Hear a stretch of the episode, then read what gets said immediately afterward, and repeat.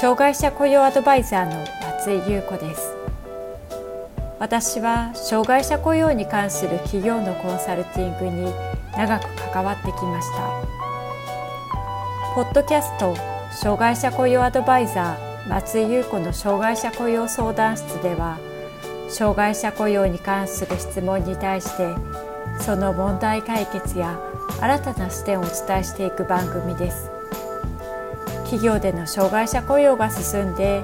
働きたいと願っている障害者の方が一人でも多く働けるようになればと願っていますそれでは本編のスタートです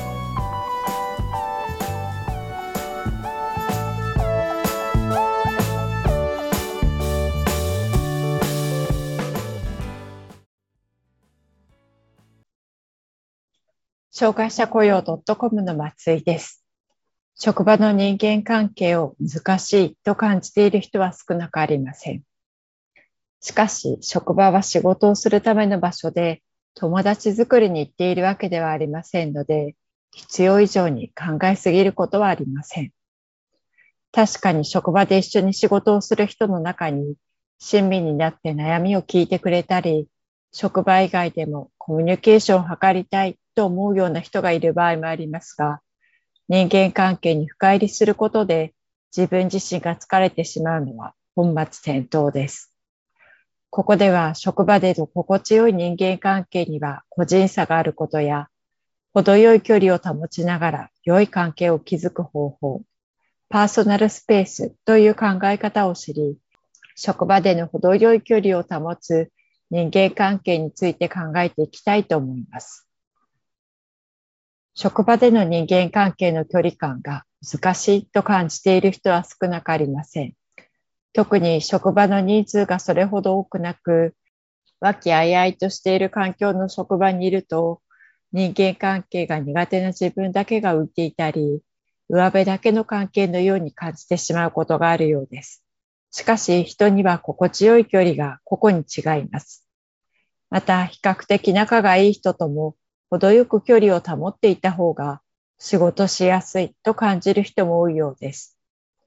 それはあまりにも距離が近いと意見が違う時や何かトラブルが起きた時に仕事しづらくなることがあるからです。他人のプライベートでのトラブルに巻き込まれて人間関係を修復するのが難しくなったり、社内の派閥争いを引き起こしたりする可能性もあります。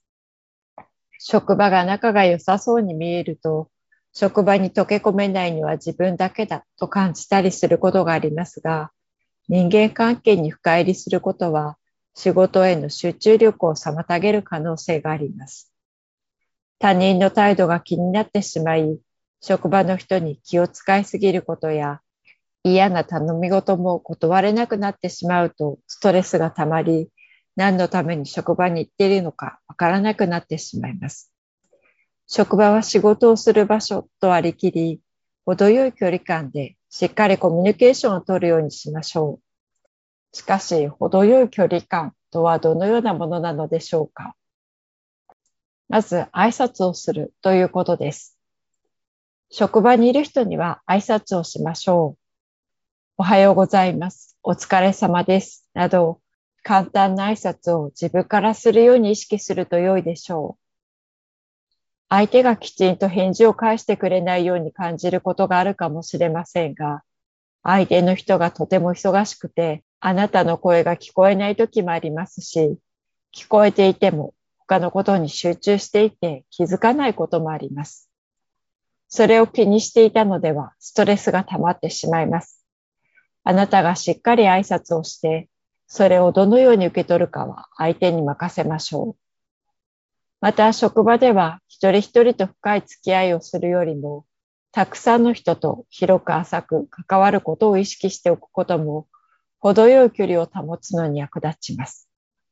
また仕事に関するコミュニケーションは早めに行うということです。仕事をする上ではコミュニケーションが必要なシーンがあります。そのような時には早めに確認したり、チェックをしておくことが大事です。仕事に必要な会話ができていないと、仕事の進行に遅れが出たり、相手が考えていたものと違ったアウトプットが出てきたりしがちです。そうなると、今まであなたが頑張ってきた時間や労力が全て無駄になってしまうことも少なくありません。そうならないためにも仕事の進捗や出来具合、相手のニーズに合っているのかなどについてコミュニケーションを取りながら進めることで問題を少なくすることができます。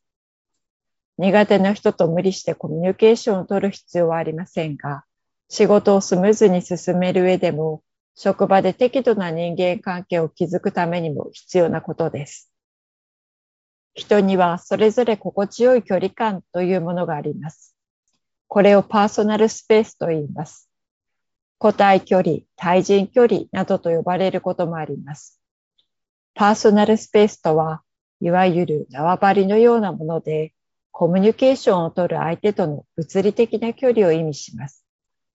パーソナルスペースを広く取りたがるのは、外交的な人よりも内向的な人で、性別では女性よりも男性の方が広いスペースを取りたがるようです。また、相手に対する行為や親密度などによっても変わってきます。知っている人であれば、近距離でも大丈夫ですが、見知らぬ人であれば警戒するようなイメージです。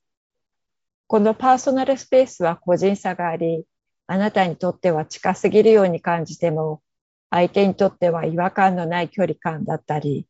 また状況や気分によって変わることもあります。